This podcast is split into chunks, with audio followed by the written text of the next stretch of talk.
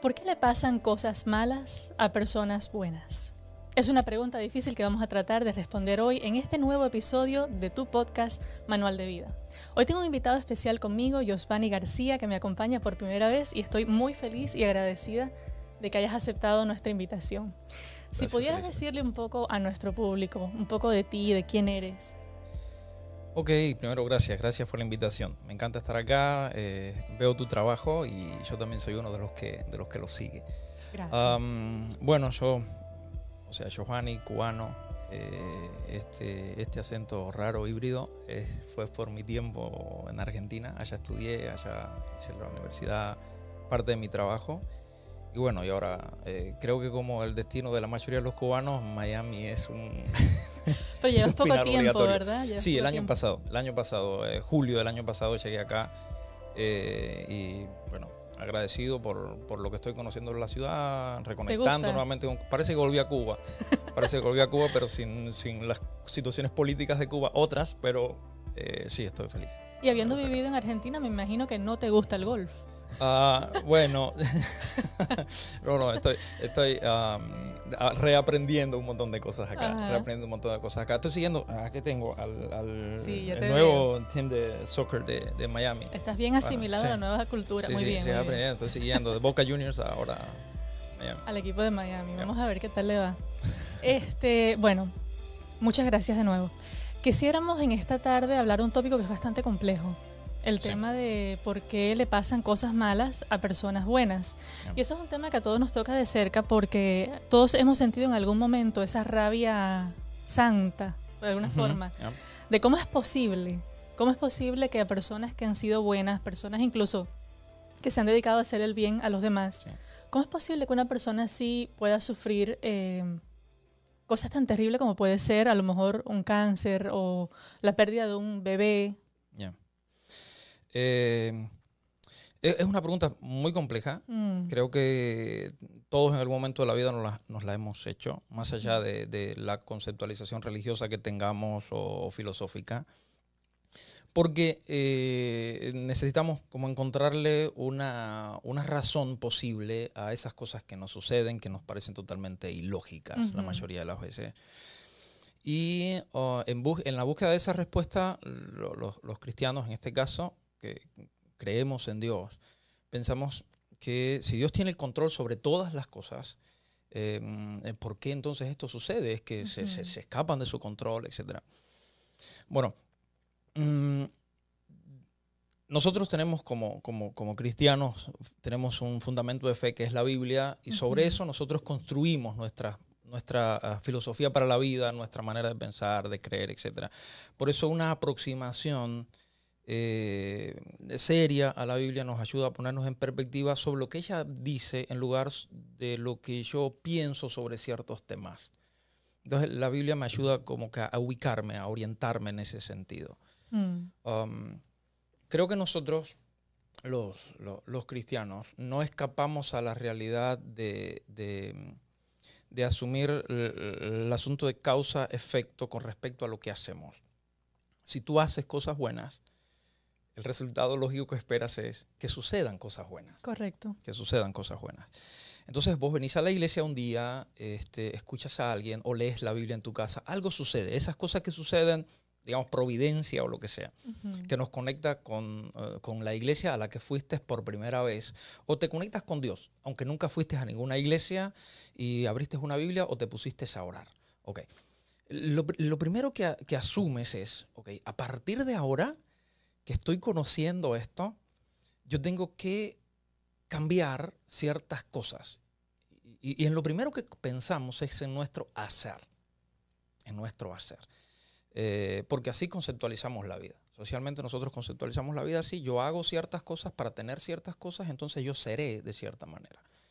Y por eso hacemos, hacemos, hacemos, ah, acumulamos, acumulamos, acumulamos y el ser se queda como lejos. Mm. Pero bueno, en esa carrera de la vida andamos. Y más acá en este país tan lindo en el que vivimos, ¿no? es, complejo. Eh, entonces, eh, nos hemos enfocado tanto en, el hacer, que bueno, llamarlo disciplina, llamarlo eh, devoción, llamarlo, bueno, en el momento que estás. Si comenzás a portarte bien, y, te, y, y cuando te comienzas a portar bien, tú esperas el resultado lógico. Bueno, ahora sí, mi vida va a cambiar porque me estoy portando bien, estoy mm. haciendo lo correcto. Y pum, llega el golpe. Y entonces lo primero que cruza por tu cabeza es, no es justo. Y miras para arriba. Y miras para arriba. No falta alguna persona bien intencionada que viene y te dice, bueno, es que enojaste al diablo, ¿viste? Porque ahora que tú ibas a acercarte a Dios, que iba todo a comenzar bien en tu vida, enojaste al diablo y ¡pum! se te vino encima. El asunto es que vas a la Biblia, lees un capítulo y dices, no, el que está en Cristo, el maligno no le toca. No, era que no me podía tocar o que sí me podía tocar. Era que me enoja. ¿Quién me enoja? O entonces decimos, bueno, perfecto. Entonces, Dios, tú lo dejaste que hiciera esto. Al fin y al cabo, y viene alguien, otra persona te dice, no, no, Dios no te lo hizo, pero Él lo permitió. bueno, si lo permitiste, medio culpable sos también. Sí, igual te duele. sos culpable, porque si vos ves que, me vas a que alguien me va a matar y podés evitarlo, este, y no lo evitas, también sos responsable. Entonces nadie puede decir, no, es que Elizabeth no lo hizo, ella solo lo permitió. Bueno, también. Entonces le vamos cargando a Dios la culpa. Al fin del día, Él es el culpable de las cosas malas que nos suceden, sea que las haga o sea que no las haga, porque Él es soberano el rey del universo, etc. Y, entonces Dios se ha llevado la peor parte en, la historia. Y por eso cuando al final del día, cuando pensamos, pensar así es un poco peligroso mm. si yo decido confiar en Dios. Eh, ¿Por qué, Elizabeth? Porque mm, asumo que yo vengo, como te decía, vengo, busco a Dios, comienzo a actuar de cierta manera, me estoy portando bien, este, yo debería, la cosecha debe ser buena, porque todo lo que el hombre sembrar, eso segará, etc. También lo dice la mm. Biblia me pasa algo malo y si yo creo que Dios es soberano y yo me siento enojado y triste, ¿contra quién va a ir mi enojo? Claro. Yo voy contra Él. Entonces, inmediatamente, ¿qué hago? Si leía la Biblia, la cierro. Si iba a la iglesia, no, no voy más. Y si oraba, paro de orar. Perfecto. Mm. Se le cargué la culpa a Él porque Él es el responsable. Si nosotros creemos que hay un cierto conflicto entre el bien y el mal, este, y que pensar así me hace alejar de Dios, eso también me debería llevar a pensar que solamente hay alguien interesado en que yo siga pensando así. Porque si los seres humanos pensamos que Dios es el responsable de lo, tanto de lo malo como de lo bueno, entonces, yo no sé, no sé si te ha pasado, yo nunca he escuchado a nadie que le pase algo malo y se enoje con el diablo o con la oscuridad y diga, no, desde ahora voy a ser mejor porque mira lo que me hizo el enemigo. No, la gente se enoja con Dios. Con Dios. Bueno, incluso en los Estados Unidos en inglés se usa una frase para describir a los desastres naturales como actos de Dios. Actos de Dios, sí, sí, sí. Y a ver, y, nota que cuando sucede algo, sucede algo, un desastre natural, el coronavirus, sí. nos, llenó. Mm los primeros que salimos después de la prensa somos nosotros los cristianos a decirle a la gente, los juicios de Dios están cayendo sobre la tierra. Y entonces la gente inmediatamente, ¿en quién piensa? En Dios. Ahora, pensa en una familia que se contagió del coronavirus y, murió. Y alguien escuchaba yo con mucha intención que ahora sí el mundo se acaba, Dios va a hacer nuevas todas las cosas. Y, y yo lo que le dije fue, Dios te mandó eso. Y el hijo murió. ¿Cómo va, ¿qué va a pensar de Dios? o sea, nosotros queriendo hacer un bien, estamos haciendo un problema complicado. Una imagen distorsionada. Sí, distorsionada. Mm. A ver, entonces yo pienso, para ir como cerrando concepto, primero, eh, nuestra fe no puede ser basada en la conducta. Mm. Los cristianos tenemos conceptos de fe muy conductistas. A ver, me explico. Generalmente las, las, iglesias, pertenezco a una iglesia desde pequeño, voy a la iglesia, con mi abuela, con mi mamá, yo, ok. Y las iglesias, todos sabemos que tienen reglas. Y esas reglas se han convertido en el código de conducta de todos los grupos religiosos, cualquier grupo religioso, o cualquiera de las grandes religiones. Se convierte en el código de conducta. Y las personas actúan de acuerdo a ese código de conducta. Y ese código de, conducta ha venido a ocupar el primer lugar. Cómo te peinas, cómo comes, cómo te vistes, cómo, cómo conduces, cómo cantas, cómo no cantas, cómo hablas, cómo no hablas. Y nos metemos inclusive eh, en la cocina de la gente. Como digo en la cocina, nos metemos muy adentro. En cuestiones tan personales y nos, nos, ponemos a decir, a Dios no le gusta esto, a Dios sí le gusta esto, a Dios, como si la gente, no sé, tuviese una comunicación extraoficial con Dios y Dios le dijera en el oído qué le gusta y qué no le gusta. Nos hemos puesto muy, muy raros con eso. Mm. Eh, entonces, ese código de conducta es el que, en el que hemos sido muy insistentes. No te equivoques, no hagas esto, no hagas esto, no hagas esto. Y uh, yo creo que cuando los, seres humanos nos, enfocamos en lo que hacemos, nos olvidamos un poco de lo que somos. Mm. Porque yo no soy, creo, yo no soy lo que hago. Yo hago de acuerdo a lo que soy. ¿Verdad? Por ejemplo, muy simple. Eh, muchas personas piensan que el día que tienen hijos son padres. Quizás biológicamente sí. ¿No? O físicamente, o no sé, no sé la palabra exacta de encontrar para eso. Pero hay mucha gente que llega viejo con muchos hijos y nunca han sabido ser padres, aunque tengan hijos. Mm. Eh, yo creo que una persona tiene que sentirse papá antes de tener hijos, para poder enfrentar esa realidad. Porque el, el hacer cosas no determina lo que yo soy. Que yo maneje un auto no quiere decir que soy un buen conductor. Que, a ver, yo puedo, que, yo abra una persona con un bisturí, no me hace cirujano. No. No me hace cirujano. Eh, y así podíamos llenar. Pero los seres humanos hemos disfrazado el ser con lo que hacemos. Por eso nos gustan tanto los títulos. Y personas que lo exigen, que le digan doctor Pérez, licenciado Ramírez, etc. Y hemos sido muy selectivos porque hay ciertos títulos que nos gustan y otros que los ignoramos.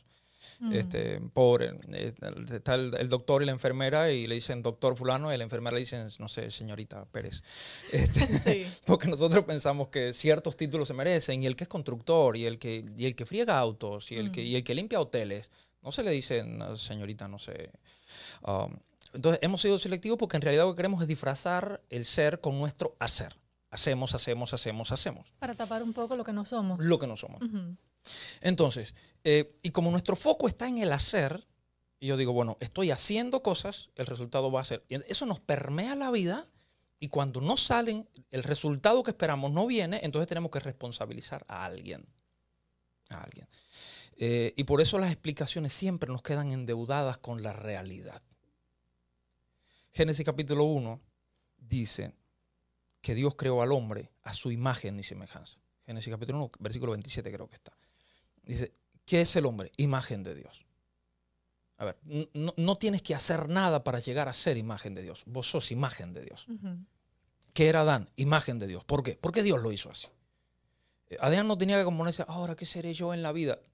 Hijo, vos sos imagen. El, siguiente versículo en Génesis capítulo 1 dice, y señorearás. ¿Y por qué va, puede señorear? Porque es imagen. Mm. O sea, señorear es un resultado de lo que es. Lo que hace es un resultado de lo que es. Y el versículo siguiente dice, y yo te daré toda planta que da semilla, todo árbol. O sea, tú eres de acuerdo a lo que eres, haces y de acuerdo a lo que haces, Dios te da, recibes.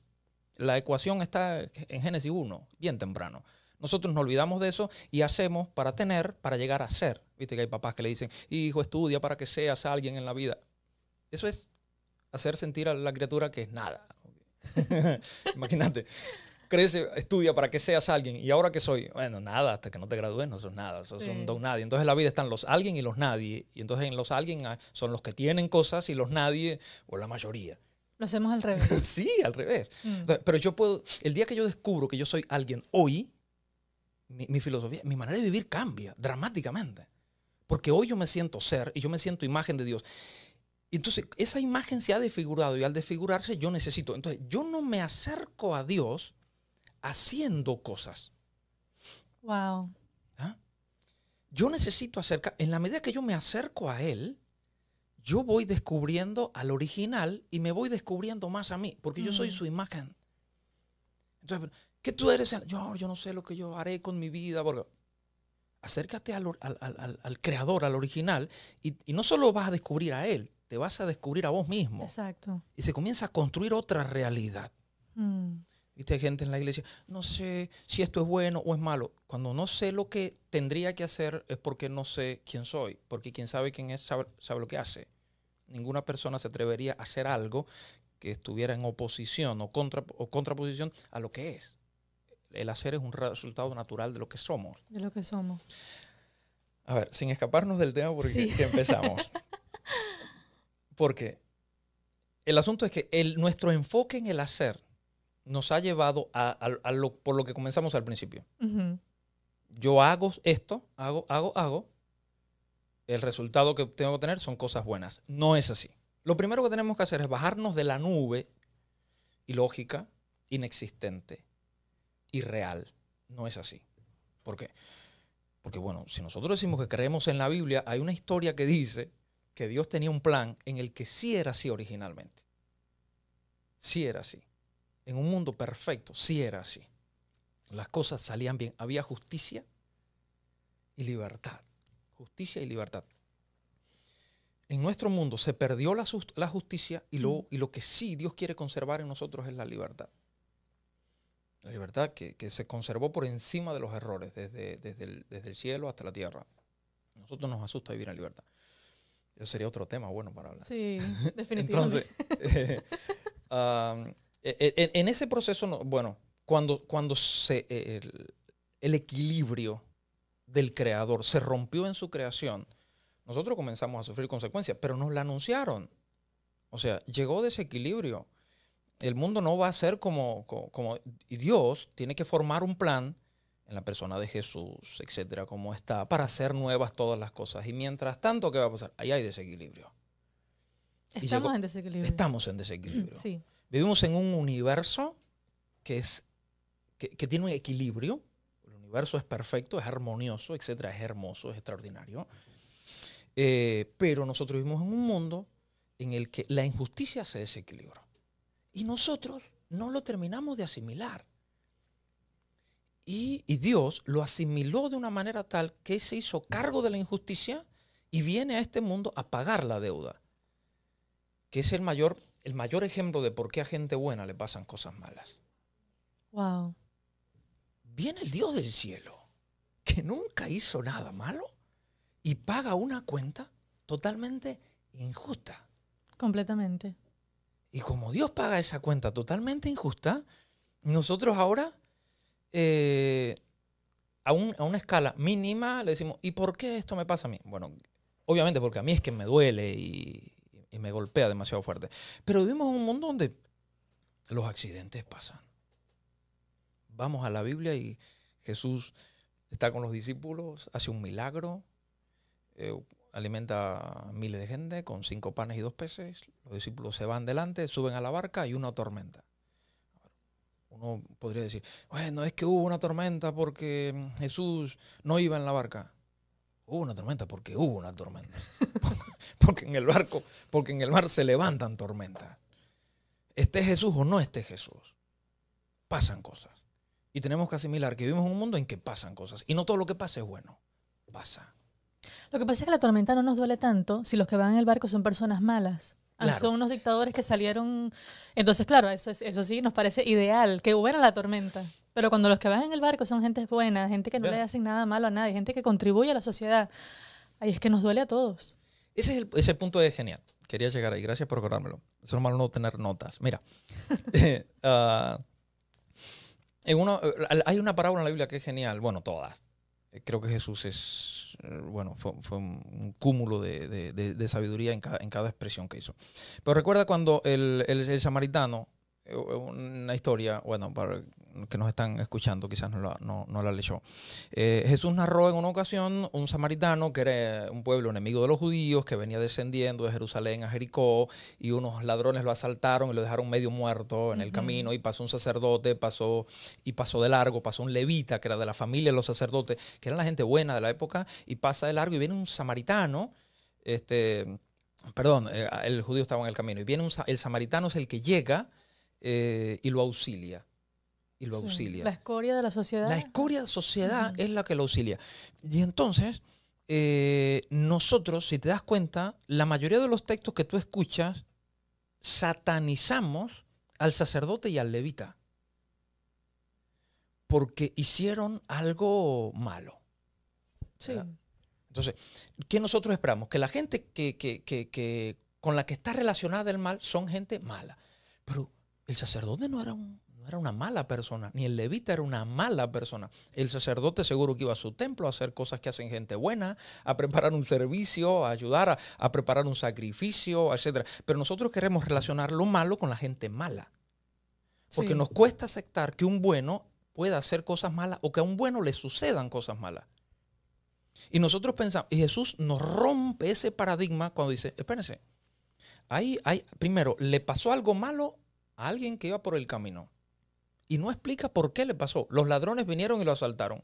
Jesús lo da por sentado porque dice, ¿sabes qué? Vas por el camino cualquier día y, te sucede algo. Pero ¿cómo eso me va a suceder? Lo siento, hijo, sucede. Lo tenemos que asimilar. Pero es culpa, ¿es culpa de quién? Dios está creando un mundo perfecto que se arruinó por lo que nosotros le llamamos pecado, intervención. Ese, sucede. Tenemos que aprender a asimilar eso. Y Jesús y Dios está queriendo resolver el problema del mal más allá del problema mío, de, mi vida, de cuando me asaltó el ladrón en el camino. Y lo asaltan y pasan cosas malas. Y vino una buena persona y pasa de largo. Viene una buena persona y pasa de largo. Viene una mala persona y es el que hace lo bueno. Es el que lo ayuda. Entonces, es uno, más allá de lo que, que, tiene, porque tiene implicaciones muy lindas, la parábola nos está diciendo, espera, espera, tienes que parar de relacionar bueno con bueno y malo con malo. Hay gente que se porta bien, que lo hace todo bien y al final del día las cosas no le salieron bien. Dice la Biblia que Pedro había pescado toda la noche y al final, a la mañana, las redes estaban vacías. Mira, Pedro es pescador, Pedro estaba pescando en el horario correcto, Pedro estaba en la barca correcta y al final del día la barca está vacía. Hay gente que lo está haciendo bien y al final del día le salió mal. ¿Por qué Dios es culpable de esto? No, Dios no es el culpable de esto. Vivimos en un mundo en desequilibrio en que suceden cosas malas y surge el coronavirus. ¿Está bien? Pero eh, estoy completamente de acuerdo. Pero bueno, también es verdad que en la misma Biblia, en el manual de vida, que es el nombre del programa, por cierto, eh, hay muchas promesas del mismo Dios diciéndonos que Él va a tener cuidado de nosotros, que Él nos va a proteger, que Él va a estar con nosotros, que Él va a mandar a sus ángeles. Entonces, por ejemplo, yo en mi vida muchas veces he visto esa protección, ¿no? Y, he visto cómo Dios me ha cuidado, me ha librado, me ha eh, otras cosas, ¿no? Entonces, ¿cómo podemos a veces reconciliar un poco todas esas ideas de que cómo por de que sí es verdad que él no es el malo y el culpable de todo lo que nos pasa, de que estamos en un desequilibrio, pero también es verdad que él muchas veces nos promete que nos va a librar. Entonces, también a veces queremos abusarlo y usarlo como un cupón para salir de, no sé, ¿qué, nos podrías decir de todo? ese es el otro punto. A ver. Eh, la, Biblia tenemos como una aproximación general de una historia grande. Lo que pasa desde Génesis hasta el Apocalipsis. Eh, con, porque Dios nos quiere dar un mensaje de cómo comenzó esta historia nuestra, por qué estamos en este desequilibrio antinatural, porque no lo asimilamos por eso, si fuera natural ya lo, habíamos, lo hubiésemos asimilado, en el que, mm, que te portes bien no te garantiza 100% que el resultado siempre va a ser bueno. Por eso, nuestra, nuestra, mm, nuestro acercamiento hacia Dios no tiene que ver con cosas que hago, sino con una relación de amor con Él. Por eso Jesús cuando fue a hablar de la ley, que nosotros la asociamos con conducta, Él la asoció con relación y dijo, amarás al Señor tu Dios con todo tu corazón, amarás a tu prójimo. A partir de ahí vas a entender un montón de cosas basadas en el amor, más que basado en comportamiento. Nosotros jugamos comportamiento. Entonces, como nosotros construimos a partir del comportamiento, nosotros necesitamos agarrar los nos armamos de algunos textos de la Biblia, pues a sus ángeles mandará cerca de ti que te guarden todos tus caminos. Este, em, el Salmo 23, Jehová es mi pastor, aunque ande en valle de sombra de muerte, no temeré mal alguno, etcétera, etcétera. Okay. Y, convertimos de, ciertas experiencias, hacemos reglas generales. Eh, pero la Biblia es un libro en el de Génesis a Apocalipsis nos está diciendo, mira, hay un problema que es universal. Universal. Es un conflicto que es cósmico, que que es más grande que vos. Nosotros somos muy antropocéntricos, tenemos unos conceptos de Dios muy centrados en mí, porque el universo gira alrededor de mí, yo soy el eje del universo. ¿eh? Todo tiene que ver conmigo. Todo tiene que ver conmigo. Y, Dios nos tiene que sacar de decir, a ver, no todo tiene que ver contigo. hay un problema más grande que el tuyo, que es universal. Hay un ¿Y qué, qué es ese problema cósmico que estás diciendo? A ver, hay el problema que surge entre el mal y el bien Mm. en un lugar del universo al que nosotros le llamamos cielo, para poder ubicarlo en nuestra mente en algún lugar. Bueno, en ese lugar al que le llamamos cielo hay un conflicto entre el bien y el mal. ¡Pum! El mal surge misteriosamente y la Biblia no lo explica. Dice la Biblia, dice la Biblia que un querubín, un ser creado por Dios, protector, perfecto, comenzó a experimentar el mal, se aleja de Dios. Mm. Ese es un problema que ahora legal que Dios tiene que resolver. Ese problema se traslada a la tierra y en una historia muy simple Dios nos la, nos la explica, muy simple en la creación. Génesis capítulo 1, capítulo 3 nos comienza a decir, bueno, yo lo hice, yo lo mi propósito era hacerlo todo bien- bueno para ustedes, pero la libertad está por encima de todas las cosas. A veces yo, yo quisiera que Dios me, me obligara un poquito, ¿no? Sería más fácil si, si me programara, Ujú. Sí. este, pero Dios no va a quitarme mi libertad. Y, y Dios dice, bueno, la libertad yo lo, hice, lo quise hacer tan simple, pero Dios, a ver, Dios quiere hacerlo todo muy simple para nosotros y nosotros somos muy enredaditos. Entonces Dios dice, mira, más simple imposible, un árbol, una fruta, si tú eres libre de, porque nadie puede, Dios tiene un problema legal. El problema legal que se presentaba con Dios es tú obligas a que te sirvan. Y Dios dice, no, hay libertad acá. Mira, este ángel quiso irse por su lado y se fue. Y se llevó a la tercera parte de los ángeles con él en la rebelión, dice la Biblia. Y bueno, y, y- la- mi libertad, mi ley de libertad está por encima de todo. Y, los, y las criaturas del mundo, bueno, si elijan seguirme, son libres de hacerlo. Si no, tan simple como esto. Si comes del árbol, estás diciendo que vas por tu cuenta. Y yo te respeto. Eh, Dios tiene ese problema para resolver. Pero yo pienso que el problema de Dios es que, que tuve un accidente o que me enfermé de cáncer, por muy triste que esto parezca que sea. Pero el problema es mucho más grande que eso. En realidad mi problema de cáncer es un resultado de un problema mayor. Si Dios resuelve mi- mis pequeños problemas sin resolver el problema mayor, yo soy un egoísta porque me está resolviendo el mío, pero el problema persiste y lo van a heredar mis hijos y todos los que vengan detrás de mí. Entonces, en realidad, a mí no me importan los problemas del universo. Yo quiero que Dios me resuelva el mío. Y cuando no me lo resuelve, digo, yo me porté bien. ¿Por qué me está pasando esto? Sí. Y Dios tendría que sentarse conmigo y decirme, a ver, vení, Giovanni. Te que explicar que hay un problema más grande. Que empezó mucho antes que tú existieras. O sea, tú no estabas ni en el plan de tu familia, ya el problema existía. Mm. Tú naciste en este mundo. Y yo te quiero tanto que yo a sus ángeles mandaré cerca de ti que te guarden en todos tus caminos. Yo voy, eh, yo voy a ser tu pastor, nada te faltará. Yo, Mm. entonces la Biblia dice, cuando pases por las aguas yo estaré contigo. Y Dios es tan bonito, mira el pueblo de Israel, va a salir de Egipto, estaban presos en Egipto, esclavos, Dios los va a llevar a Canaán y el pueblo, en base a su hacer, ellos no están teniendo una relación de amor con Dios, no, ellos, ellos quieren llegar a la tierra que fluye leche y miel y ser libres, como la mayoría de nosotros. Sí, sí. Yo quiero, Señor, cambiame la vida, cambiame la vida. Sueño nosotros no estamos pensando en el problema del universo, ni que, ni que, ni que, bueno, ¿qué tú vas a hacer? No, resolvíme el problema, me quedé sin trabajo, Mm. me descubrieron esta enfermedad, resolverlo, tú eres el culpable, yo me estoy portando bien. Y parecemos niños pequeños zapateando contra el piso y no nos damos cuenta que hay un problema más grande. Ahora, en ese problema grande, este pueblo quiere leche y miel. Y cuando van para allá los gigantes, hay una historia en la Biblia también, en la que dice que cuando estaban por entrar a Canaán, fueron unos espías a explorar y dijeron, sí, está linda, mira las uvas que hay, las granadas que hay, pero hay unos gigantes que no hay quien pueda con ellos. A ver, Dios había abierto el mar para que cruzaran. Las plagas los sacó de Egipto así sin disparar una flecha. Salieron. No, no podemos. Dios dice, no pueden, está bien, no entren. Mira lo que hace Dios tan genial. Ahora ustedes van a vivir en tiendas 40 años. ¿Está bien? Vení, Moisés. A ver si, a ver si Dios, Dios es demasiado fiel. Qué lindo es Dios. Vení, Moisés. Ustedes van a vivir en tienda 40 años. Vení, te voy a explicar para que me hagas una tienda para mí. Me mudo con ustedes. Wow. Eso es demasiado genial. Sí.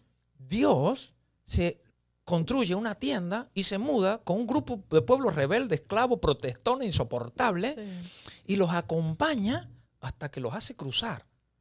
Ahora uno diría, Dios fue el culpable de que estuviesen 40 años en el desierto, porque si Dios quería, lo hubiese pasado a Canaán. Sí, si Dios quería, lo hubiese pasado. ¿Y la libertad? Dios tiene que vivir, que lidiar en un mundo en que es injusto y defender la libertad. Y resolver un problema legal universal que tiene una acusación en contra de él. ¿Cómo Dios juega con todo eso y encima con mis protestas, con mis quejas acerca de Dios? ¿Por qué está ardiendo Australia? Mm. ¿Por qué tantos animalitos muertos? ¿Por qué tantas enfermedades? Es que Dios es malísimo. No, es que el mal llegó y Dios lo está resolviendo y para resolverlo se jugó su propia vida y se la jugó literalmente, murió. Murió y dijo, voy, preparo lugar y vuelvo. Dios está resolviendo. A ver, yo no tengo todos los detalles del problema universal, pero la Biblia me dice que ese es el problema.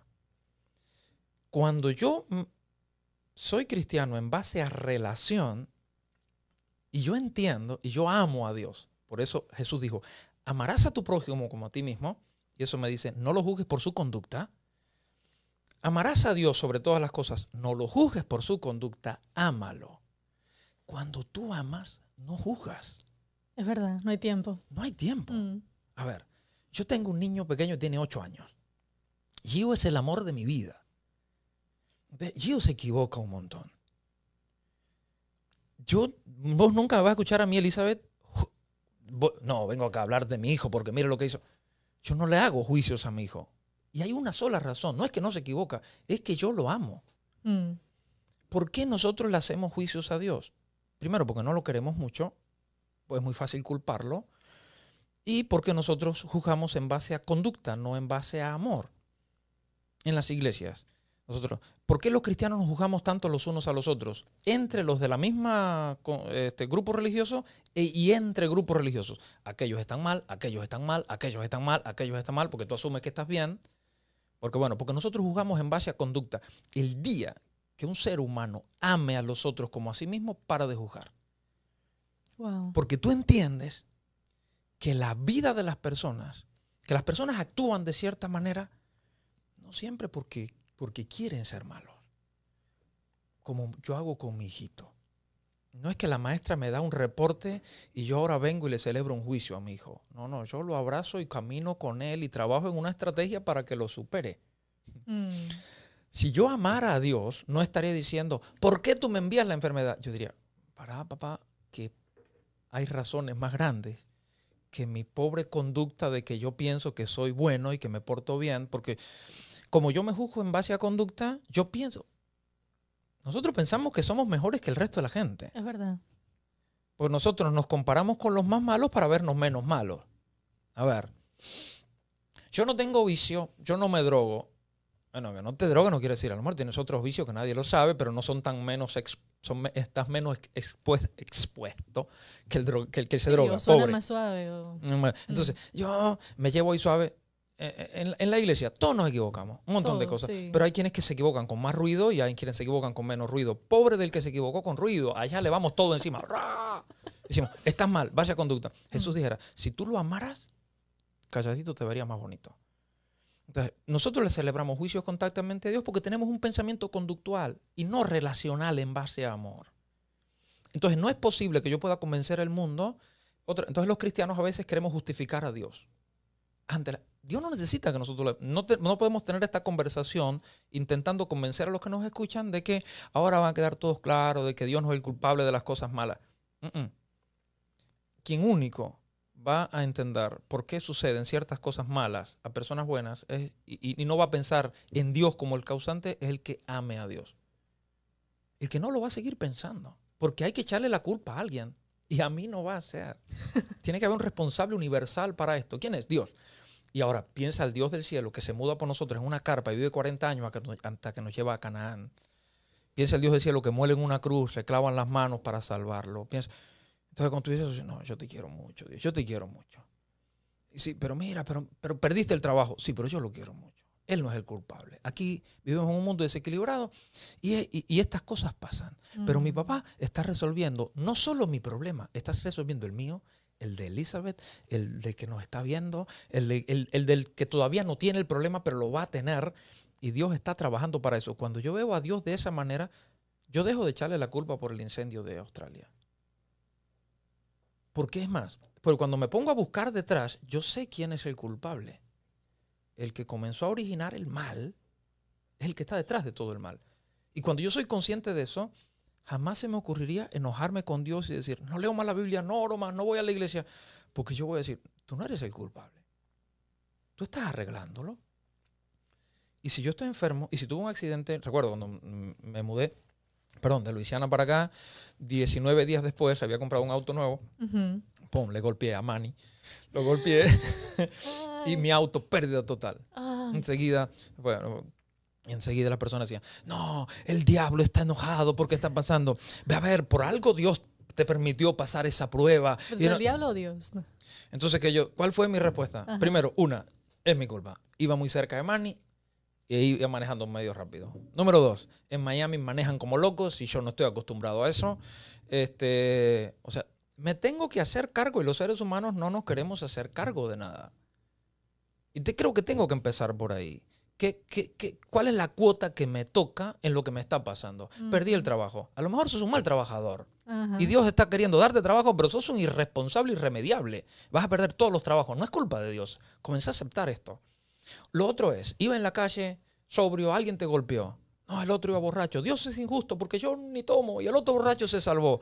Pero ¿por qué Dios ahora tiene la culpa del borracho? El borracho tendría que ser responsable y no tomar y manejar. Mm. ¿Por qué queremos responsabilizar a Dios de todo? Y nosotros lo responsabilizamos a Él para quitarnos responsabilidad de arriba. Entonces, hay enfermedad, somos, somos muy responsables, estamos dañando el planeta en el que vivimos, estamos dañando la familia que tenemos, estamos dañando la iglesia que tenemos, pero no nos queremos hacer responsables. Los seres humanos tenemos que empezar a hacernos responsables de nuestra realidad. Y decir, bueno, tengo que parar con esto y, hacerme cargo. Y cosas de las que no soy culpable, porque no soy responsable, bueno, tiene que ver con tu responsabilidad para conmigo. Tú tienes responsabilidad de cuidarme, Elizabeth. Yo tengo responsabilidad de cuidarte. Yo tengo responsabilidad de cuidar a mi vecino. Yo tengo. ¿Acaso yo guardo de mi hermano? Sí, sí soy. Tengo que cuidarlo. Mm. Tengo que protegerlo. No, no juzgarlo, no criticarlo, no ofenderlo. No tratar de ganarle. Porque así somos. Y cuando sale mal, Dios. Así cualquiera. Somos, somos medio malcriados en ese sentido. Pero Dios, dice la Biblia, que nos cuida. Como cuando se muda, como cuando los jóvenes hebreos estaban en el fuego. La Biblia no dice que no evitó que entraran. Dice que se metió con ellos. Mm. Entonces Dios dice, yo cuido. Yo cuido, yo, yo cuido. Pero siempre y cuando no se violente la libertad del ser humano, aunque sea para equivocarnos, esas líneas Dios no las cruza. Wow. Porque no la cruzó con Adán y Eva, porque está en la Biblia. Sí, como que la libertad es algo demasiado importante para demasiado importante. Uno lo ve desde, desde, el problema con Lucifer, hasta el problema con Adán y Eva en el Edén, hasta el problema con los discípulos, con Jesús, con los que Jesús invita, sígueme, camina conmigo, si tú quieres. Esto es una relación de amor. Nosotros no, nosotros somos con eso. Nosotros somos, por eso creamos reglas sobre reglas. Lo hicieron los fariseos de la época de Jesús y lo seguimos haciendo nosotros. Resolvemos un problema con otra regla, con otra regla, con otra regla, con un castigo, con un, con un grupo de personas tomando decisión sobre qué vamos a hacer con aquel que se equivocó. Y, si seguimos construyendo así, estamos representando muy mal los principios eternos de Dios que están basados en el amor y en la libertad. Mm. Y por ejemplo, el, el, tratar de amar a Dios, acercarnos a Él, entenderle, eh, ¿Será que ese es el papel que jugamos nosotros en el conflicto cósmico que has hablado del bien y el mal? ¿O existe una responsabilidad más, algo más que nosotros tengamos que hacer? O sea, en otras palabras, ¿cuál es nuestro papel en ese conflicto cósmico entre el bien y el mal? Nosotros como humanos, como personas de a pie que vivimos aquí en Miami en el 2020. Yo creo, Elizabeth, mi papel, primero, dejarme salvar mm. y ayudar a salvar. Eh, primero, viste, cuando, cuando, uno vuela y viene ese discurso eh, que a veces no sé si es tan, tan efectivo de las azafatas en el avión. Que nadie le presta Que viene y dice, ah, que tú nunca escuchas ya. Pero, eh, pero, pero un detalle muy importante que dice, si hay una catástrofe y cae el, la máscara, mm. te la pones primero. Te la pones primero. Y después, ponerlo a, tu niño o a la persona. Y uno diría, qué injusto. Primero hay que ponérselo a las personas indefensas. No, no, no. Es que si no te, si no te salvas, no puedes salvar a nadie. Wow. Por eso yo creo que nosotros en nuestra relación con Dios, eh, en ese conflicto, por eso te digo que en principio dejarme salvar. Dios me quiere salvar. Y si mi reacción hacia Dios es de enojo, entonces estoy resistiéndome a mi Salvador porque me voy a morir mañana. O sea, esa es una realidad Incuestionable. Creas en la Biblia o no creas en la Biblia. Vayas a una iglesia o no vayas. Nos vamos a morir en algún momento. Mm. Bueno, nosotros nos ponemos románticos, no, a lo mejor este, reencarnamos o pasamos a un segundo nivel. A lo mejor, pero nadie regresó allá para contárnoslo. la Biblia por lo menos dice que el día que morimos, morimos. Nuestro amor y nuestro odio se fueron ya, no tenemos más parte. O sea, nos vamos a morir. Un día se acaba. Y entonces, si, si nos queremos, queremos una solución para eso, bueno, primero tengo que dejarme salvar. En libertad. Y no por conducta, porque la conducta no me salva. A ver, no me convierto en salvado por lo que hago, me convierto en salvado por lo que soy. Soy hijo de Dios, soy hecho a su imagen. Aceptar eso uf, me salva. Una persona salvada ahora tiene una si- siguiente responsabilidad, ayudar a salvar a otro perdido. Pues hay que ponerle la máscara al otro que tengo al lado. Pero el problema es que cuando me siento salvado, comienzo a mirar a los perdidos y digo, pobres almas en desgracia. ¿viste? Está- Este mundo está perdido. Mira, aquel está perdido, aquel está perdido, mala gente. ¿Por qué están perdidos? Por, mira lo que hacen. Sí, como que la ca- máscara te elevó unos pies por encima de la tierra. ¿Cómo puede una persona que nos escucha, que a lo mejor te escucha decir, eh, tenemos que dejarnos salvar, y a lo mejor se está preguntando, ¿cómo me dejo salvar? O sea, quisieras a lo mejor explicarnos un poco qué quieres ¿Tenemos, decir. tenemos tiempo todavía? Sí, sí, sí, sí. tenemos unos minutos más. Ok. Brevemente. Ok, brevemente. Decirlo de un cubano. Ah, a ver. A ver, repite la pregunta. Me. Ajá, hemos hablado de que lo importante primero es dejarnos salvar. Ya. Entonces, yo digo, a lo mejor hay una persona escuchándonos que se pregunte en este momento, bueno, ¿y cómo me dejo yo salvar? ¿Cómo me ¿Qué, dejo qué salvar? hago yo para ser salvo? Porque al final, creo que cualquier persona que sea mínimamente inteligente quiere ser salvo. Nadie quiere perecer. quieren, claro. Eh, Es la noticia de que, wow, es una opción. No la teníamos, ¿viste? Mm. Me voy a morir, ¿en serio? ¿Hay una opción para resolver este problema? Lo hay. Por lo menos yo que creo en la Biblia, creo que la hay. Creo que la hay. Y, la opción de dejarse salvar no consiste, no consiste. Primero te voy a decir lo que creo que no es. No es comenzar a hacer un checkmark en una lista de cosas para hacer. Creo que ese ha sido, lo digo con el mayor respeto posible y lo dice un cristiano, creo que ese ha sido el grave problema de la religión. La religiosidad ha, asociado la salvación con una lista de cosas por hacer. Y, y nos ha hecho sentir en el tiempo que nunca logras llegar a- al ideal. Siempre te, Te falta, corto. algo, te sí. falta algo, te falta algo. Y a veces vamos a la iglesia y lo que escuchamos es, sí, no, no, todavía, todavía no, Mm. todavía no, todavía no. Y tú te encuentras gente, ¿cómo, se- cómo- cómo me dejo salvar? Leer a Jesús en la Biblia es genial. Le decía a la gente, sígueme, sígueme, sígueme y te hago pescador de hombre, sígueme y naces de nuevo, sígueme y esto, sígueme. Y, y que, pero seguirte no es hacer, no, no, el asunto es que Jesús nunca le venía y le decía, bueno, es que a partir de ahora tú vas, sígueme, sí, anda cerca conmigo. Todos nosotros sabemos, a ver, ir a la iglesia es uno de los vehículos que nosotros tenemos para acercarnos a Dios, pero no es el fin. Leer la Biblia es el vehículo que tengo para acercarme a Dios. Orar es el vehículo que tengo para acercarme a Dios. No es el fin. Nosotros hemos construido la religión alrededor de orar, leer la Biblia e ir a la iglesia. Y hemos convertido eso en el fin. Y Jesús dijo, no, no, no, no, no, no, no. Porque si eso no te acerca a mí, nada. Un día Jesús le hizo un reclamo a los escribas de su época y le dijo, ustedes escudriñan la Biblia, las escrituras, porque piensan que en ella tienen la vida eterna. Pero no es así. Ellas solo dan testimonio de mí Mm. y yo doy vida eterna. Mm. Entonces nosotros hemos, miramos a la gente y le decimos, escudriña la Biblia porque en ella tiene la vida eterna. Si encontramos a Jesús en ella. Si no encuentras a Jesús en ella, no importa que te la aprendas de memoria. No importa que vayas todos los domingos, los sábados, los viernes a la iglesia. No importa que vayas. Entonces, yo me dejo salvar cuando yo comienzo a asociarme en amor con el Salvador, con Mm. Jesús. Y cuando yo comienzo a hacer eso, me salvé. Me salvé. Pero no es que me voy a salvar. Me salvé. Porque alguien dice, "Ent- entonces puedes hacer lo que quieras. Bueno, atrévete a acercarte a Jesús y vive como, y vive como vas a sentir que debes vivir. En libertad. Vive libre. Entonces, ¿y puedo hacer lo que quiera? Ajá, cerca.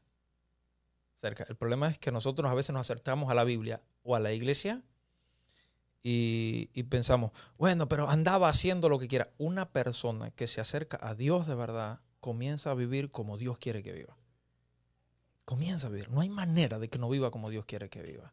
Esa es la meta. Esa es la meta. Entonces, así estoy salvado. Me acerqué a Dios, me dejé salvar. Y una persona que se sienta salvada comienza a decir, wow, esto que yo descubrí es tan bueno, es tan rico, es tan, se siente tan bien, que yo lo quiero compartir con gente.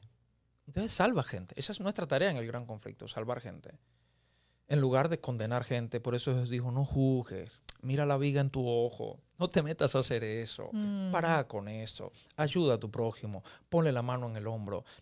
Ese es el Dios de la Biblia. El Dios que está, el Dios que quiere salvarnos en este conflicto, en este caos, y que si, si le vamos a cargar la responsabilidad a Dios, es la responsabilidad de tenderme la mano y de solucionar el problema de raíz. Él lo está haciendo. Yo confío en que lo está haciendo. Entonces yo miro alrededor y yo veo niños enfermos, gente muriendo. Y yo digo, si esto a mí me duele, ¿cuánto más le está doliendo al papá del cielo, que es el bueno de la historia? Claro.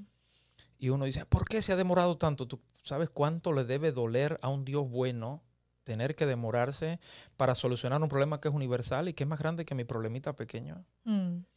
Entonces, ¿por qué le pasan cosas malas a gente buena? Vivimos en un mundo que es el resultado de un desequilibrio en el que las cosas van, van a seguir sucediendo tormentas.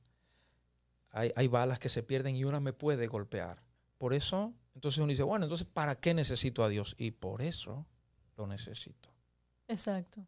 Porque me puede golpear una bala en cualquier momento. Y no es para que Dios evite que me golpee la bala. Eso no va a pasar.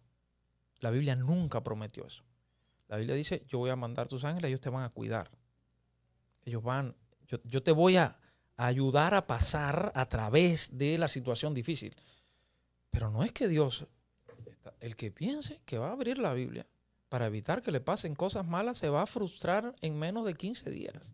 En cuanto salga el tráfico en Miami, pensó que a partir de ahí se le iban a poner todas las luces en verde. No sucede. Si te mudas a Miami, te puede, o puedes chocar o te pueden chocar, pero es así. o sea, si no Dios no te pone en una burbuja no, y te no lo hace. de todo peligro. Sí, es verdad. Si lo hiciera, estaría violentando su propia libertad. Porque vendría un reclamo. Ah, así que lo haces con él porque es tu hijo y te quiere. Y con el rebelde así, ah, tú tienes preferencia. Mm el hijo pródigo se fue y Dios los dejó ir. Regresó y Dios lo dejó regresar. Y lo abraza a los dos, al que se quedó en la casa y al que se fue de la casa. Porque es Dios de todos. Pues, Dios, ah, eh, para Dios me imagino que debe ser muy difícil tratar de quedar bien con nosotros. Mm. Porque nosotros lo culpamos cuando no ayuda al justo lo culpamos cuando castiga al, malo, si lo castiga, bueno, yo tengo otra filosofía al respecto, este, pero nosotros generalmente estamos culpando a Dios, no nos queremos hacer cargo y, queremos, y vivimos en un mundo en el que suceden este tipo de cosas, pero este, necesitamos hacerle sentir a Dios. Si un día, si nosotros tenemos la, la paciencia de confiar y esperar, la Biblia promete que Dios hará nuevas todas las cosas. Wow. La Biblia promete que un día el Señor mismo, con voz de mando, con voz de arcángel y con trompeta de Dios, descenderá del cielo. Los muertos en Cristo resucitarán primero. Yo lo creo. Creo que, porque creo firmemente en lo que dice la Biblia. Entonces, yo confío en que Dios tiene una solución definitiva para el problema del mal, no una solución para el problema de mi enfermedad o de mi circunstancia. Porque yo, yo quisiera que Dios arreglara la circunstancia y entonces yo sería. Entonces, por eso somos tan circunstanciales porque tenemos un pensamiento conductual o conductista. Este, de acuerdo a, la circunstancia yo actúo y de acuerdo al resultado tendría que ser. No, no, no, no funciona así. No funciona así. Tristemente no funciona así. Y digo tristemente porque si no, si Dios resolviera mi problema solo porque yo creo en Él, si Dios apaga el incendio, Dios cura el virus, el cáncer, la enfermedad, entonces nosotros, Dios tendría que estar apagando fuegos toda la eternidad y el problema no se resolvería definitivamente. ¿Y qué garantizaría que no va a surgir nuevamente en el universo y el mal se expande y se sale todo de las manos? Dios está solucionando el problema universal. Este, él lo hizo. La Biblia nos dice que lo hizo en la persona de Jesucristo. Eh, Dios tiene un plan por eso es tan lindo estudiar la Biblia para ver la perspectiva del plan de Dios para solucionar el problema universal. Y cuando yo, me, y yo veo que Dios tiene una solución para el problema universal del mal, y yo soy, y yo estoy dentro de ese proyecto universal, desde ese día yo miro para arriba y digo, gracias, tú eres el bueno. Y entonces le encuentro una justificación, no una justificación, pero por lo menos una solución conceptual en mi mente de por qué suceden cosas malas a gente buena. Espérate, que es que había un problema que yo no estaba mirando. Yo solamente estaba mirando el mío. Pero mientras sigamos mirando tan cortito, hasta aquí, hasta la nariz nuestra, este, vamos a seguir echándole la culpa a Dios. Sí. Siempre. Y, no vamos a encontrarle una respuesta. Y lo otro es que si mientras yo no lo ame, eh, tampoco lo voy a entender. Porque Jesús lo dijo, esto es por amor o no es. No es por cosas que yo hago o dejo de hacer. Tengo que ser más consecuente. Nosotros leemos la gente de la historia de la, historia de la gente de la Biblia. Wow. Eh, eran errores garrafales, mm. uno tras otro, pero el amor de Dios se impuso, se impuso, se impuso y los salvó. Eh, cuando le preguntaron a Jesús, ¿y hasta cuánto perdona? Jesús dijo, hasta 70 veces 7 y, no pares de contar. Nosotros le ponemos límites a eso por nuestro pensamiento conductista. Una y otra vez. Jesús no. Jesús está más allá, es más grande que eso. Y él ve en amor, porque ama, porque ama. Y eso resuelve. La Biblia dice que el amor cubre multitud de pecados cubre multitud de pecados. No resuelve, cubre multitud de pecados. No es que los elimina, están ahí, pero Dios, el, el, amor los cubre. El amor los cubre. Qué bonito. Yo, y yo quiero, me, me hace feliz saber que Dios me mira así. A veces también toma un poco de parte nuestra de humildad, porque a veces pensamos que sabemos mucho y sabemos muy poco. Y, y, bueno, escuchándote pensaba justamente en eso, ¿no? Cuán, cuán grande es este universo y yo que estoy aquí en un pequeño mínimo punto en el planeta, ¿no? Y a veces me creo, como decíamos, e-, el ombligo y como Dios me tiene que resolver todos mis problemas. No sé si quisieras añadir algo más a todo lo que has dicho, de verdad, te agradezco muchísimo. Esto ha sido buenísimo. Creo que el video lo voy a tener que escuchar varias veces porque me parecen conceptos tan profundos y tan, tan importantes. Ok, ok. No, gracias, Elisa, por invitarte. No, yo creo que eh, no, no, quiero ser repetitivo.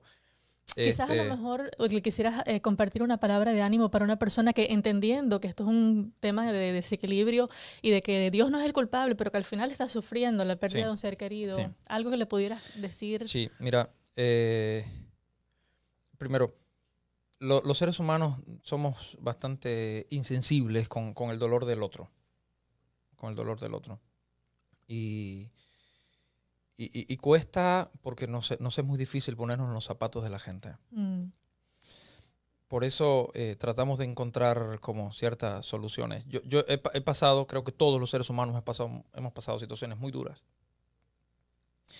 Pero cuando yo veo a, Dios eh, resolviendo no solo mi problema, sino el problema del mundo en el que vivo, eso me da tranquilidad. Y Dios prometiéndome que Él va a hacer nueva todas las cosas para mí y para ti. Eh, ese Dios, e-, esa perspectiva de Dios, del Dios que me ama, del Dios que me ama de una manera que está más allá de, mi análisis o de mi razonamiento. El Dios que me ama más allá, estás pasando por algo, lo más difícil que nos pasa a nosotros es que, nosotros nos culpamos muchas veces tratando de encontrar razones para, lo malo que nos pasa. Mm.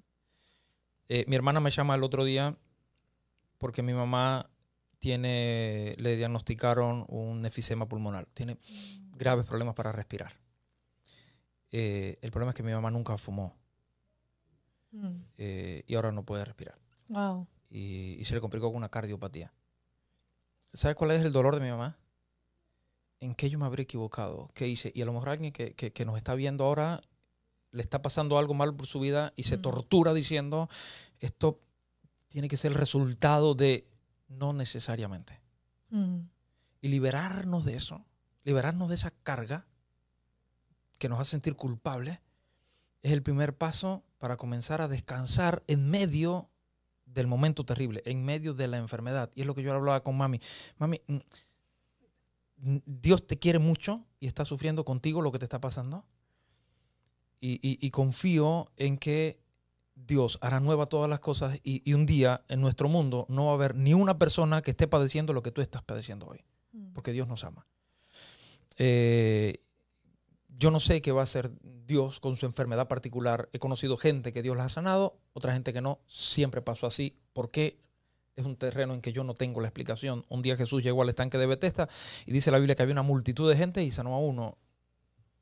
Yo no, yo no sé cuál es el Mm. criterio de Dios a la hora de hacer un milagro. Eh, a veces los cristianos nos volvemos entusiastas y decimos, no, porque Dios, no, no- sé. Pero comenzar a descansar en la idea de que, como cuando los discípulos le preguntaron, Señor, mira este que, que está ahí pasándola mal, ¿quién, es el, ¿quién pecó, él o sus padres? Y a lo mejor no fue ni él ni sus padres. Mi mamá nunca fumó, tiene un efisema pulmonar, no puede respirar, le cuesta respirar. Mm. Eh, y lo primero, pero la- lo que más le pesaba en su corazón no era su problema de respiración, sino que hice mal en mi vida. ¿Qué falló? ¿Qué falló? Porque nosotros tenemos un pensamiento basado en la conducta. Si me porté mal, del cielo va a venir un castigo y nos va a... Porque nos enseñaron eso desde niños. No hagas esto porque Dios se pone, se enoja. No hagas aquello porque... Y nos metieron esa carga en la espalda que encima del de los padecimientos que tenemos, encima de los padecimientos que tenemos, tenemos la carga mental de que seguro que fue por... Probablemente sí. Pero después que ya lo sucedió, tenemos que liberarnos de esto. O probablemente no. Hay gente que se porta bien y salen cosas malas. Porque vivimos en un mundo en el que pasan ese tipo de cosas. Mm. Pero Dios se está encargando. No es que se va a encargar. Dios se está encargando. Y Dios te ama a ti y ama a mi mamá más de lo que la amo yo. Y se está encargando.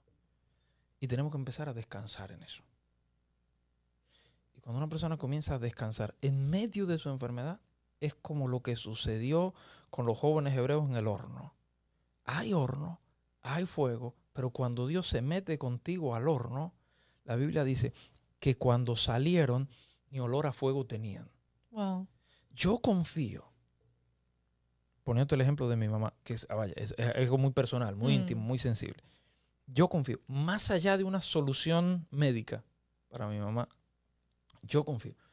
Todos, hasta que el Señor haga nuevas todas las cosas, todos vamos a morir en algún momento. Pero ¿en qué yo confío? Que cuando tú atraviesas un momento difícil y en medio de ese momento difícil, en lugar de buscar responsables en el cielo para culparlos, porque eso te alejaría y te dejaría solo en el horno, ¿qué es lo que pasa cuando culpamos? Si Dios es bueno porque pasan cosas malas, claro, al final del día, cuando estás mal, te quedas solo en el horno y ahí sí te cocina el horno Mm. porque todo lo que necesita mi mamá, más que una solución médica, es la certeza, uno, de que Dios no le está haciendo un juicio por su conducta, de que Dios no se lo envió del cielo por su conducta y que Dios no está lejos por su conducta. Cuando una persona, en medio de un momento difícil, sea cáncer, sea circunstancia de trabajo, de dolor, sea un hijo que nació con capacidades diferentes, sean cualquier cosa de esa, y cuando tú sientes que en medio de ese horno, es Dios del cielo te está acompañando. Tú atraviesas esa prueba y al final del día, cuando la logras superar, ni olor a fuego tienes. Wow. Esa es la garantía que está en la Biblia. Y esa es la garantía que uno le puede dar a una persona que está pasando por un mal momento. Por lo menos lo que yo le puedo decir Está desde ese lado, que está sufriendo. A ver, no, no le añadas carga o dolor al sufrimiento. Deja que el Dios que te ama te acompañe a atravesar el duelo. Dice Víctor Coopers, que a mí me encanta, es profesor de, de de psicología positiva en España, es un español genial. Y él dice que los seres humanos tenemos dramas y circunstancias a resolver. Eh, los dramas hay que, los dramas no tienen solución. Los dramas hay que enfrentarlos y atravesarlos. Y bueno, y el tiempo atenúa el dolor. Mm. Se murió un ser querido, me diagnosticaron una enfermedad, es un drama. Ese no tiene solución. El, el resto que nosotros tenemos son circunstancias a resolver. Que el tráfico está difícil, que amaneció una rueda pinchada del auto, que, que- que la- el alquiler está caro, eh, que me habló feo el del Walmart cuando fui a pagar. Entonces nosotros, el problema es que los seres humanos convertimos las circunstancias en dramas y andamos todos dramáticos todo el tiempo. Pero generalmente en este mundo, personas con dramas hay pocas. La mayoría de nosotros no tenemos dramas. La mayoría de nosotros tenemos circunstancias. Que debo mi tarjeta de crédito, que, que no me gusta el lugar en el que vivo, que, que, que, que, mi suegra vive conmigo. O sea, circunstancias. Pero dramatizamos la circunstancia. La dramatizamos y nos hundimos. Entonces, e, es, esto último es importante que en, la gente que tiene drama necesita desesperadamente a Dios para atravesar el drama. o sea, todos necesitamos a Dios, obviamente. Sí. Pero el del drama necesita mucho más a Dios. Y me necesita a mí. Y si yo no tengo un drama, es injustificado que yo ande por la vida como si los tuviera. y llorando porque hay gente que tiene drama y me necesita. Entonces, ¿qué tendría que hacer? Sacudirme y dejar de culpar a Dios y al universo y decir, porque mira, a ver, cuando el incendio, dolorosísimo el incendio, mm. dolorosísimo el, coronavirus, dolorosísimo, pero nosotros no estamos ni incendiados ni con coronavirus. Entonces, bajar la intensidad al drama y estar listo para ver quién sí está pasando un incendio para estar ahí para él, quién sí está pasando por una enfermedad difícil para estar para él y dejar de llorar. Yo, eh, ¿Qué me he encontrado en, en Hialeah, ciudad llena de cubanos? Un montón de cubanos quejándose de, Estados Unidos y yo me quiero morir. O sea, nosotros crecimos en Cuba quejándonos de Fidel y nos acostumbramos tanto que venimos acá y nos seguimos quejando de alguien o de algo, porque hay que quejarse. Entonces vivimos una, una cultura de queja insoportable todo el, mundo, todo el tiempo que hay que parar. Necesitamos parar. Y necesitamos parar y, dejar de culpar a alguien, porque esa cultura de la culpa basada en nuestro pensamiento de conducta, porque pensamos que porque yo me porto mejor que el otro, las cosas buenas tendrían que pasarme a mí, no me están pasando. Entonces, bueno, yo, si Dios resuelve ese problema aquí, entonces ¿para qué tendría que venir Jesús y todo lo demás? Nada, más, nada de lo demás tiene sentido. Yo creo que tengo que bajarle un cambio a esa intensidad medio rara en la que estoy viviendo, disfrutar mientras no tenga drama. En la vida hay mucha gente que, nació, creció y murió y nunca tuvo dramas, pero vivió como si los hubiese tenido. Y, lo que tenía eran circunstancias que podían resolverse. Mm. Eh, y no estuvo para la gente que sí tenía drama. Que sí tenía. Por eso tenemos que, que ser muy cuidadosos en cómo nosotros conceptualizamos la vida y conceptualizamos la fe. Para ser bueno, mejor por nosotros y por los otros. Es una responsabilidad cristiana, social, humana. Qué bonito. Bueno, empezamos hablando de por qué le pasan cosas malas a personas buenas. Pero si me, tuviera, si me tuviera que quedar con una frase de todo lo que hemos hablado, es la de Dios se está encargando. Eso me encantó, eso es verdad. Y si todos los días lo recordáramos, Dios se está encargando. Amigos, gracias por acompañarnos. Hasta un próximo episodio y el que tenga oídos para oír, que oiga.